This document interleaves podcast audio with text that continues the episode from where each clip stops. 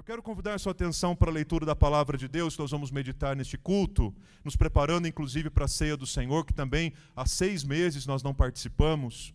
Uh, primeiro livro de Samuel, capítulo 30. Convido você para abrir a sua Bíblia, ou se você preferir, você pode acompanhar comigo, o texto será projetado aqui na tela também, tá bom? Primeiro livro de Samuel, capítulo 30, é um livro, uh, os livros de Samuel são dois livros maravilhosos do Antigo Testamento são livros históricos escritos seguramente por alguém ali da comunidade dos profetas do Antigo Testamento, muito provavelmente o próprio Samuel, escrito para a comunidade de Israel que estava espalhada em tantos lugares, mas que precisava receber e ouvir a mensagem de Deus, a palavra de Deus, para que eles se mantivessem unidos e conectados uns aos outros e todo o povo unido e ligado também ao Senhor. E quando a gente chega aqui no finalzinho dos livros, né, do, do, do, primeiro livro, na verdade, nos capítulos 29 e 30, nós encontramos uma história maravilhosa da vida de Davi, quando ainda não era rei em Israel, e um texto que tem algo muito importante a nos ensinar nesta hora tão preciosa que nós estamos vivendo aqui no culto e no tempo também da, da pandemia. Embora os livros de Samuel tragam em, em evidência Ana, Samuel, Saul, Davi, o grande objetivo desses dois livros não é destacar grandes personalidades, grandes heróis, para que simplesmente a, a gente olhe para a vida deles e diga: ó, oh, é assim que a gente deve ser. Não. Esses quatro personagens principais dos dois livros e todos os demais estão aqui para apontar um grande autor desta história. Estão aqui para apontar a direção de Deus. Nós não somos os personagens principais da nossa história. Nós não somos os personagens principais do mundo. Nós não somos os personagens principais de Sorocaba. Nós não somos os personagens principais de uma linda e grandiosa história. Deus é o autor desta história e Jesus Cristo é o personagem principal. Todos nós estamos juntos nesse mover de Deus, nesse mover do Espírito Santo de Deus, nos conduzindo para os seus propósitos para o cumprimento dos seus propósitos nas nossas vidas e através das nossas vidas também. Mesmo as mais importantes autoridades e as personalidades mais famosas da nossa geração não são os personagens mais importantes da história.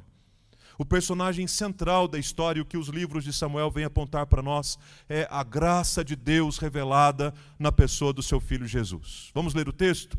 Diz assim a palavra de Deus, primeiro livro de Samuel, capítulo 30, eu quero ler até o versículo 8 apenas, embora nós vamos falar aí um pouquinho sobre todo o capítulo. Diz assim a palavra. Aconteceu que ao terceiro dia, quando Davi e os seus homens chegaram a Ziclag, os amalequitas já tinham invadido o sul e a cidade de Ziclag e a incendiaram. Levaram cativas as mulheres que lá estavam, mas não mataram ninguém, nem pequenos nem grandes. Tão somente os levaram consigo e foram embora. Davi e os seus homens chegaram à cidade e viram que tinha sido queimada e que as suas mulheres, os seus filhos e as suas filhas haviam sido levados cativos. Então Davi e o povo que, estavam, que estava com ele ergueram a voz e choraram, até não ter mais forças para chorar. Também as duas mulheres de Davi tinham sido levadas, Ainoã, a jezreelita, e Abigail, a viúva de Nabal, carmelita. Davi ficou muito angustiado, pois o povo falava de apedrejá-lo, porque todos estavam amargurados, cada um por causa dos seus filhos e suas filhas. Você pode ler comigo essa expressão final do versículo 6? Juntos? Mas Davi se reanimou no Senhor, seu Deus. Mais uma vez, mas Davi se reanimou no Senhor, seu Deus. Disse Davi a Abiatar, o sacerdote, filho de Aimeleque: Traga aqui a estola sacerdotal. E Abiatar trouxe a Davi. Então Davi consultou ao Senhor, dizendo: Devo perseguir esse bando? Conseguirei alcançá-lo? O Senhor respondeu: Persiga o bando, porque você certamente o alcançará e libertará os cativos. Vamos fechar os nossos olhos mais uma vez e falarmos com Deus em oração. Grande Deus e maravilhoso Pai, que bênção, que privilégio, que alegria o estarmos reunidos aqui hoje, Senhor, em Teu nome. Que bom, Deus, saber que o Senhor também está aqui entre nós. Este encontro teria o menor sentido se não fosse a presença do Senhor. Ó Deus, e assim como a tua presença reanimou o coração de Davi naquele dia devastador para a sua história, nós pedimos ao Senhor, Deus, que a tua presença também reanime o nosso coração, a nossa alma, a nossa vida hoje aqui reunidos em tua presença. Ó Deus amado, quem sabe estamos vindo nesses meses de pandemia como Ziclag foi encontrada com a nossa vida devastada, com o sentimento de que fomos levados, com o sentimento de que fomos queimados, quem sabe temos chorado até não ter mais forças. Quem sabe, ó Deus querido, estamos vivendo um momento de desânimo e de abatimento, de falta de esperança e falta de vigor. Pedimos ao Senhor, Pai, que como reanimou Davi naquele momento, o Senhor reanime também o nosso coração.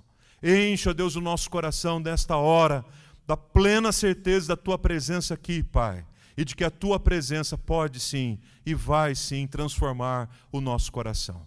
Graças te damos, Pai, em nome de Jesus. Amém e amém, Senhor.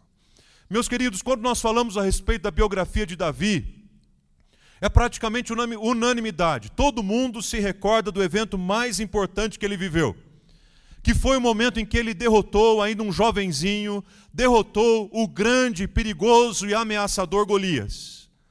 Aquele gigante assustador que ameaçava todos, que desafiava o nome e a glória de Deus. Davi não teve medo, teve coragem e resolveu enfrentar Golias. E venceu Golias. No entanto, a vitória de Davi sobre Golias trouxe alguns problemas porque as nações, as pessoas começaram a comemorar o nome de Davi e algumas mulheres saíram pelas ruas comemorando, cantando e declarando: Saul venceu seus milhares, mas Davi venceu seus dez milhares. Aquilo que deveria ser motivo de júbilo e de celebração trouxe para o coração do rei Saul uma inveja, um ódio muito grande de Davi. E ali então começa uma perseguição implacável Saul começa a perseguir implacavelmente Davi, tentando matá-lo de diversas formas. Mas todas as vezes que Saul estava nas mãos, ou melhor, Davi estava nas mãos de Saul para ser morto, a situação se invertia. Por pelo menos três vezes em que Saul saiu com o objetivo de matar Davi, a situação se inverteu e Davi teve a faca e o queijo na mão para matar Saul, mas ele não fez.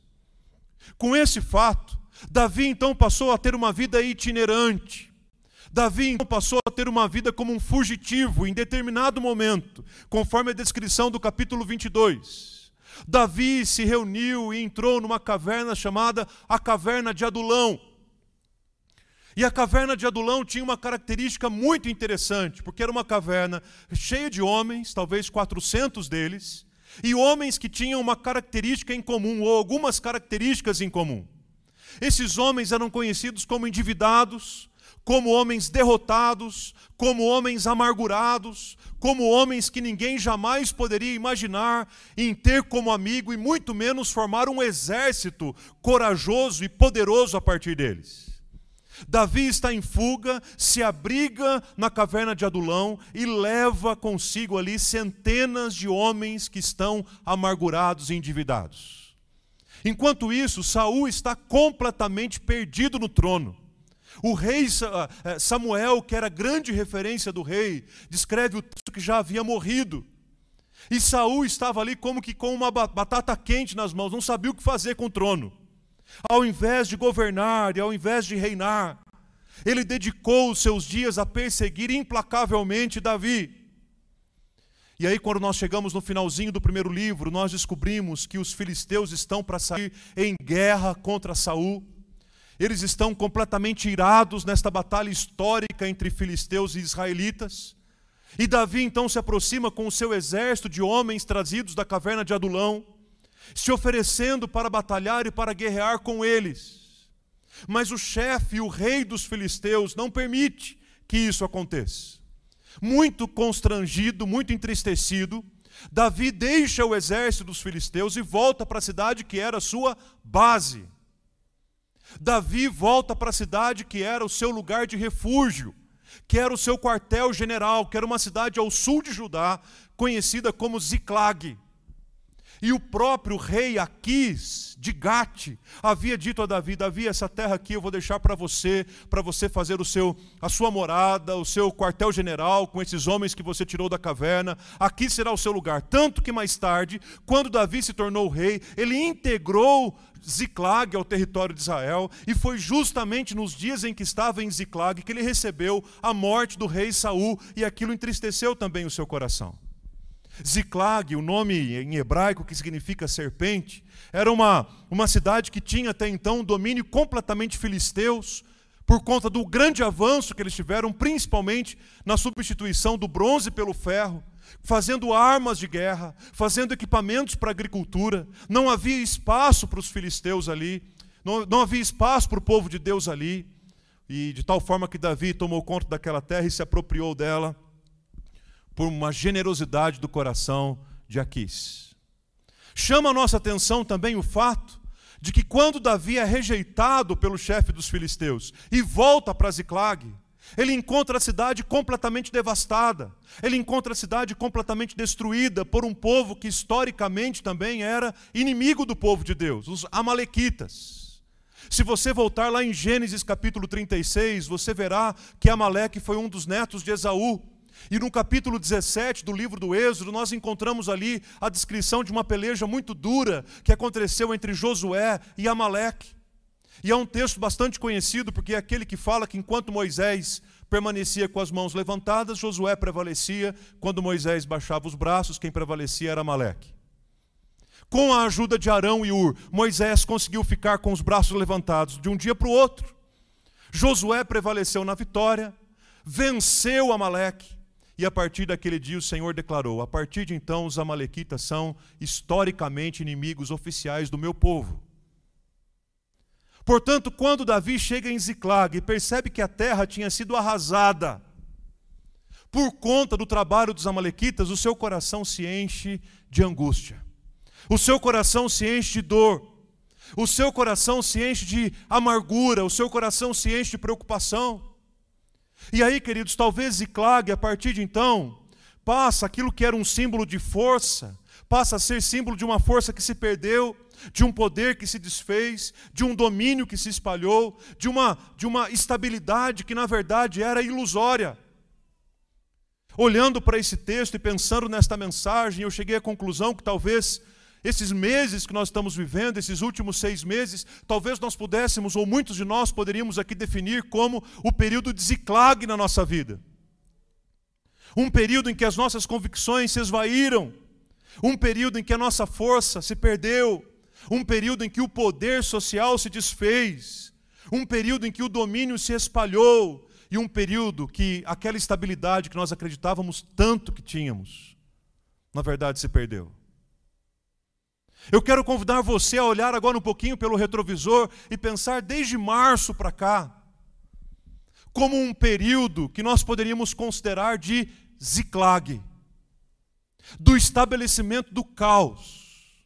Vamos imaginar que por alguma razão, a partir de amanhã, as nossas autoridades dissessem: olha, o vírus acabou, a vacina chegou, está todo mundo liberado, a partir de amanhã, eh, vida normal nós estaríamos voltando de Gate para nossa Ziclag, como é que nós a encontraríamos? Como é que você encontraria a sua Ziclag? E talvez a conclusão mais sincera que a gente possa chegar é que quando nós retomamos ao nosso trabalho, ou ao ritmo normal do nosso trabalho, as coisas já não estavam mais como há seis meses atrás. Quem sabe se nós olhássemos com carinho para a nossa família e para os nossos familiares, nós perceberíamos o impacto que teve sobre a nossa família. Isso se a enfermidade não ceifou alguém de quem, de quem amamos dentro da nossa própria casa. Talvez, voltando para a nossa própria igreja, nós olharíamos e perceberíamos os, os impactos e os efeitos de uma cidade devastada pelo fogo. Talvez, se olhássemos para Sorocaba, para o estado de São Paulo, para o Brasil, para o mundo, nós chegaríamos à conclusão de que a sensação que temos é que a nossa Ziclag foi literalmente saqueada pelos nossos piores inimigos. E, consequentemente, quando isso acontece, nós poderíamos chamar esse momento, esse período, de um período de caos, de catástrofe, de angústia, de necessidade. Mas eu quero convidar você hoje de manhã para a gente olhar para a palavra de Deus na perspectiva de sairmos do caos, do caos para uma vida de recomeço na presença do Senhor. Pode até ser que você constate que você está seis meses depois como em Ziclag. Mas eu quero dizer para você que o projeto de Deus para você não é que você fique em Ziclag, é que você recomece para a honra e para a glória do nome do Senhor.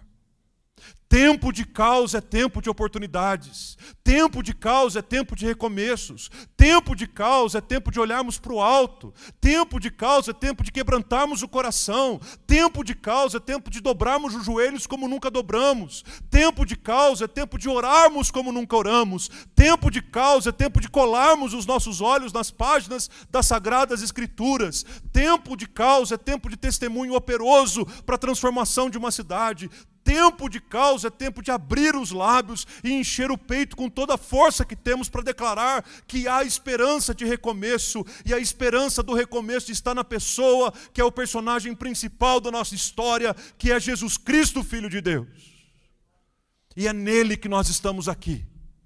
E é por ele que nós chegamos até aqui, poderíamos dizer, sem medo de errar, até aqui o Senhor nos ajudou. E aquele que nos ajudou até aqui é aquele que toma a nossa vida no cenário mais desalentador do caos para levar a gente para o recomeço. E é o que Deus quer fazer com você, meu irmão. É o que Deus quer fazer com a sua família. É o que Deus quer fazer com a igreja do Calvário. É o que Deus quer fazer na sua casa. É o que Deus quer fazer em Sorocaba. É o que Deus quer fazer no Brasil. Eu não cansarei de dizer: momentos difíceis, de calamidades, de lutas, de pandemias precedem grandes movimentos do poder de Deus na história. E eu estou orando orando esperando, porque eu sei que Deus se manifestará. E a graça dele não nos faltará. Porque ele nos tira de Ziclag para uma vida de recomeço. Se não, vejam comigo, sinais do caos em Ziclag. Ah, eles, eles, eles deixaram a cidade desprotegida porque eles estavam tomados por alta confiança autoconfiança, se descuidaram. Quando eles chegaram já era tarde demais. Encontraram uma surpresa inesperada. A cidade tinha sido incendiada. Haviam acabado com tudo, tudo que era material, os despojos haviam levado, tomaram e escravizaram as pessoas, esposa, filho, parente, gente da família, gente amada, foi levado cativa. O versículo 3 fala que eles viram a cidade, constataram o que tinha acontecido, me faz lembrar de Neemias, quando olhou os muros de Jerusalém caídos. O versículo 4 diz que houve um choro geral. E também nos informa até que ponto eles foram capazes de chorar. Qual foi? Choraram até não terem mais forças. Você já chorou até não ter mais forças na sua vida em algum momento? Você já viveu uma experiência na sua vida que você chorou até não ter mais forças? Vejam que interessante, o versículo 5 fala que as mulheres de Davi também foram levadas. Quer dizer, o líder não ficou imune ao sofrimento que o povo estava enfrentando. As mulheres também foram levadas. O povo foi tomado por revolta, por amargura, por angústia, e Davi ficou preocupado. Ele disse assim: Estão querendo me apedrejar. Estão me responsabilizando pela gente ter saído daqui à terra, à terra dos filisteus, deixado aqui as nossas mulheres, os nossos filhos, os nossos despojos aqui na terra. E é bem provável que queiram me apedrejar e o coração também dele fica, fica preocupado, fica batido. Mas, meus irmãos, o versículo 6 inaugura um divisor de águas no texto. E o divisor de águas é exatamente essa parte final do versículo 6. Quando o texto fala que Davi ficou muito angustiado, todo mundo falava de apedrejá-lo, todo mundo estava amargurado, cada um por causa dos seus filhos e das suas filhas, como se Davi também não tivesse perdido os seus. Mas o divisor de águas vem nessa parte final do versículo. Mas Davi se reanimou no Senhor seu Deus. Esse é exatamente o ponto de transição do caos para o recomeço. Eu não sei se na sua ziclag o seu coração anda muito angustiado, apertado, abatido, estressado, ansioso. Talvez quando você olha para o lado, tudo aquilo que você ouve na mídia, entre os amigos, dentro da sua própria casa, talvez seja desencorajamento e amargura. Mas como é que esse homem de Deus reage? Eu estava dizendo isso em casa com a crise essa semana. A gente fala, ah, Davi, o homem chamado segundo o coração de Deus, né? Poxa, mas ele errou tanto, ele pisou tanto na bola, ele fez tantas coisas que não deveria. Mas é por textos como esse que ele é chamado de homem segundo o coração de Deus. Porque quando todo mundo dizia, não adianta mais, a terra queimou, não tem mais esperança, o mundo acabou, levaram a nossa família, nosso coração está amargurado, Davi, você é o culpado. Levaram tudo que era nosso, o que a gente vai comer agora? Enquanto a cidade inteira dizia que eles estavam perdidos, esse homem se levantou para se reanimar no Senhor, seu Deus. Meus irmãos, nós estamos no meio do caos. A minha pergunta é: você vai se deixar levar pelo caos ou você vai ser o profeta do, do reânimo do Senhor no meio do caos? E a minha oração durante esta semana, e olhando para esse texto, é para que o Senhor Deus faça desse tempo que estamos juntos aqui um tempo de reânimo no Senhor. Que você, meu irmão e minha irmã, saia daqui hoje como Davi naquele dia, reanimado em Deus. Porque quando ele se reanimou no Senhor, as coisas começaram verdadeiramente a mudar. Qual a área da tua vida está precisando reanimar? Qual é a área da tua vida que está precisando desse reanimar do Espírito de Deus na sua vida? O quanto que as más notícias têm afetado você, o quanto que a amargura das outras pessoas tem afetado você. O quanto que olhar para uma cidade incendiada, o quanto reconhecer as perdas, tem angustiado, apertado e amargurado seu coração. Quero te fazer um convite nesta hora, em nome de Jesus. Deixe a amargura e se reanime no Senhor. É o primeiro passo que você pode dar em direção ao recomeço, porque é assim que o recomeço se manifesta na vida de Davi. Deixa eu compartilhar com vocês rapidamente aqui alguns sinais desse recomeço. Primeiro que o versículo 2 fala que a graça de Deus estava presente ali, porque diz que levaram cativos as mulheres e os filhos, mas não tocaram em ninguém. Eu sei que não está sendo fácil para você, mas você está aqui. Ninguém tocou em você. Eu sei que não tem sido fácil para você, mas o Senhor tem preservado a tua vida. E enquanto o Senhor tem preservado a tua vida, é sinal de que a qualquer momento Ele pode fazer uma grande obra na sua vida e através dela também. Você está vivo. Levaram, mas não tocaram. Segundo, no versículo 4, Davi, o povo se coloca numa profunda atitude de humilhação e rendição. Não se preocupam em pedir nada para Deus, mas simplesmente se derramar diante do Senhor e contar com a ajuda dele. Davi se reanima naquele que é a sua força naquele que é a sua fonte, naquele que é o seu Deus. E aqui nós encontramos um pronome possessivo tão utilizado nos Salmos de Davi. Quando o texto fala que Davi se reanimou no Senhor, seu Deus. São sinais claros de que a graça, o cuidado e o socorro de Deus estavam sobre o povo. Primeira atitude que ele teve, que eu e você podemos ter também, buscar orientação com alguém que nos aconselhe de acordo com a vontade do Senhor. Nesse caso Davi era Abiatar. Eu pergunto para você, quem é o seu Abiatar? Que em momentos difíceis você procura por um conselho, mas não assim, você está passando uma crise no casamento, você procura alguém que você sabe que vai dizer para você separar. Você está passando por uma dificuldade com o filho, você procura alguém porque sabe que ele vai dizer para você, deixa para lá. Você procura alguém para te ajudar no momento que você sabe o que ele vai dizer para você. Aquilo que seu coração está querendo ouvir, aquilo que seus ouvidos querem ouvir, aquilo que a sua mente já preconcebeu. Meu desafio para você e para mim, para nós hoje, é vamos buscar em momentos de caos orientação com pessoas que nos aconselhem de acordo com a palavra de Deus. Davi procura o sacerdote Abiatar e diz para ele: Eu preciso consultar o Senhor, traz a estola sacerdotal e vamos buscar juntos a presença do Senhor. Meus queridos, nós precisamos mais de amigos que busquem a Deus junto com a gente do que amigos que encontrem caminhos para a gente manifestar a nossa própria vingança e justiça própria. Nós precisamos mais de amigos que digam para a gente, vamos olhar aqui na palavra o que ela está dizendo, do que amigo que põe lenha nas nossas fogueiras. E às vezes a gente nem queria fazer alguma coisa, a gente faz porque o amigo colocou lenha na fogueira. Depois a gente se arrepende e o amigo some.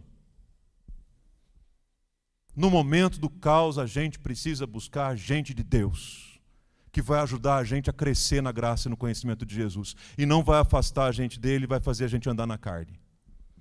Segundo, Davi se reanimou no Senhor, porque ele buscou também orientação não apenas com o seu conselheiro humano, mas ele buscou orientação também com seu conselheiro eterno, orando ao Senhor e perguntou ao Senhor: Senhor, eu devo alcançá-los, eu devo persegui-los, eu vou alcançá-los. No versículo 9, nós temos a informação de que ele só partiu, de que ele só foi para a batalha quando tinha a certeza de que era a vontade do Senhor para ele. Ele não saiu e depois perguntou para o Senhor. Momento de causa, a gente tem a tendência de agir assim, não tem, gente? Vamos reconhecer? Momentos de caos, a gente age primeiro e ora depois. Momentos de caos, a gente quer resolver primeiro do nosso jeito e depois a gente pergunta para Deus: Deus, o que o senhor acha? Ele faz o contrário. Primeiro ele ora ao Senhor. E ele só sai em perseguição depois que ele ouve a voz do Senhor que diz para ele: Estou contigo. Pode sair. Pode continuar. E como é que a gente busca o conselho e a orientação da vontade de Deus para a vida da gente? Orando. E os livros de Samuel são maravilhosos também, sabem por quê? Porque são livros que começam com uma oração, a Diana no capítulo 2 do primeiro livro, e são livros que terminam com uma oração, as de Davi, nos capítulos 22 e 23 do segundo livro. Uma história impactante, dramática, impulsiva, quase violenta, onde Deus conduz toda a história do seu povo naquele momento que está dentro de uma moldura maravilhosa chamada oração. Quando estamos atravessando o caos, primeiro a gente busca alguém de Deus para nos aconselhar. Segundo, a gente busca Deus e diz: Senhor, o que eu devo fazer? Por último, quando a gente se reanima no Senhor também, pela palavra, pela presença, pela graça do Senhor, a, única resposta que a gente consegue dar frente ao caos é a resposta de generosidade. É verdade, né, pastor? O senhor percebeu nesses últimos meses quantas manifestações de generosidade aconteceram no mundo, em Sorocaba, na igreja, na família? É verdade mesmo. Muitos de vocês contribuíram com cesta básica, com alimento, foram levar o marmitex para o caminhoneiro, muita gente ajudou com, com medicamento para quem precisava, muita gente ajudou de tantas formas, fazendo um telefonema, uma ligação, mandando um bolo. Foram manifestações e manifestações de generosidade. Louvado seja Deus por isso. É assim que a gente responde no caos. Mas se a gente levantar um pouquinho essa lente e olhar para a sociedade, o que a gente encontrou nos primeiros dias da pandemia? Mercados superlotados e as pessoas saindo com carrinhos e mais carrinhos de papel higiênico. Porque afinal de contas tudo pode faltar, mas papel higiênico não, né? Vamos ser sinceros. Percebe? Se nós chegássemos a um ponto, e Deus nos, tem nos livrado disso, em que nós precisássemos dividir a farinha da nossa casa com o vizinho, como é que seria? No caos. Aí a gente vai descobrir que o ser humano não consegue reagir tão bem assim ao caos. E que muitas vezes o egoísmo acaba tomando conta do coração da gente. Mas aquele que se reanima no Senhor, ele consegue demonstrar generosidade. Davi demonstrou generosidade com seus companheiros de guerra, com o egípcio que foi, egípcio que foi abandonado pelos amalequitas, com aqueles que ficaram no ribeiro de Bessor, os que estavam sem forças para continuar a perseguição. Ele demonstrou generosidade, inclusive, quando ele voltou e encontrou os anciãos do povo e disse: Olha, os despojos que nós trouxemos são de vocês também. Eu fico impressionado com esse texto, queridos, porque a questão não é o outro, a questão somos nós. Davi tinha dentro de si um mar de generosidade tão grande que as gotas da maldade das pessoas do seu próprio batalhão, que tinham se esquecido do que foram feitos, por Deus por intermédio de Davi, se dissolviam. Quando a nossa vida é um mar de generosidade, as gotas de maldade das pessoas se dissolvem nesse mar. Não nos contaminam, não nos fazem mal, não nos angustiam, angustiam. Ele vai em perseguição, queima a terra dos Amalequitas, pega todos os seus despojos, pega as esposas, pega os filhos, pega mais coisa, gados, ovelhas, e volta com os seus homens em grande grito de vitória e de júbilo. Quando eles chegam no ribeiro de Bessor, encontram ali cerca de 200 homens que ficaram porque estavam cansados. E de imediato, no meio do seu exército, lembrando que eram aqueles homens da caverna de Adulão, eles diziam assim: Davi, não vamos repartir com esse povo que ficou aqui, não. Né? Eles não pegaram em arma, eles não lutaram, eles não fizeram nada por merecer. E Davi diz: Nós vamos sim. Porque tão importante quanto aqueles que saíram para a batalha são aqueles que ficaram aqui no ribeiro de Bessor, que estão cansados. E ele divide igualmente os despojos entre todos. Deixa eu dizer uma coisa importante para você: nem todo mundo está no mesmo ritmo que você. Nem todo mundo está no mesmo ritmo de você. Alguns vão ficar no ribeiro de Bessor. O que, você vai fazer com eles? Vai abandoná-los? Quando você voltar da peleja, você vai desprezá-los com o despojo da, da batalha, porque eles se cansaram? Tem irmãos entre nós aqui em casa que estão no ribeiro de Bessor. Outros estão na linha de frente da batalha, na linha de frente da luta, da, da, correndo atrás, batalhando. É preciso diminuir essa tensão entre aqueles que foram pelejar em Amaleque e aqueles que ficaram no ribeiro de Bessor. Porque nem todo mundo está no mesmo ritmo que a gente. Calma. Davi distribui igualmente entre todos, porque só quem foi reanimado por Deus pode reanimar alguém. O Espírito de Deus pode reanimar a sua vida nesta hora de tal forma que o reânimo de Deus na tua vida pode transbordar sobre a vida de outra pessoa. Davi distribui não apenas os despojos em igual quantidade para os que foram e para os que ficaram, como o texto fala também que ele dá presente. Presente não é prêmio. Prêmio a gente merece para receber. Presente é graça. Ele dá de presente para os anciãos. Ele diz assim: nem até o ribeiro vocês foram. Vocês ficaram aqui. Vocês não tinham condições de sair daqui. Então eu trouxe um presente dos despojos para você, para vocês. E isso provocou também uma certa insegurança no coração do seu próprio exército. E isso nos faz lembrar que, da mesma forma como nem todas as pessoas estão no mesmo ritmo que nós, alguns ainda estão em Bessor, e não tem problema.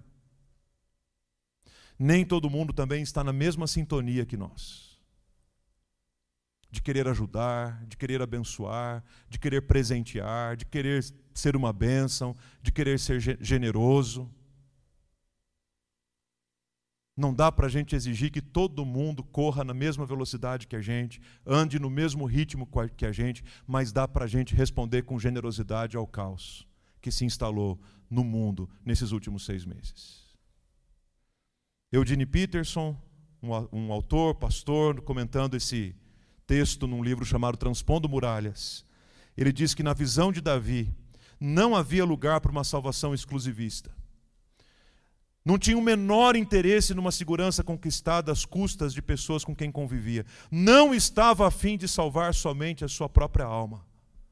Numa só palavra, Davi pode ser definido aqui nesse texto como um homem compassivo. Meus irmãos, vamos responder ao caos com generosidade, de maneira compassiva. Termino com o Salmo 36, destaco apenas os versículos de 5 a 8 porque se você olhar aí na sua Bíblia, você vai perceber que o Salmo 36 é de Davi, e ele foi escrito no momento e no contexto em que eles saíram de Ziclag em direção aos amalequitas para recuperar o que haviam perdido. E o que é que ele diz num salmo assim? A tua misericórdia, Senhor, chega até os céus. A tua fidelidade vai até as nuvens. A tua justiça é como as grandes montanhas. Os teus juízos são como um abismo profundo. Tu, Senhor, preservas as pessoas e os animais. Como é preciosa, ó Deus, a tua misericórdia. Vejam, tua misericórdia, tua fidelidade, tua justiça, tua misericórdia. Por isso, os filhos dos homens se acolhem à sombra das tuas asas. Em ti está a fonte da vida. Na tua luz, nós vemos na luz. Nós vemos a luz.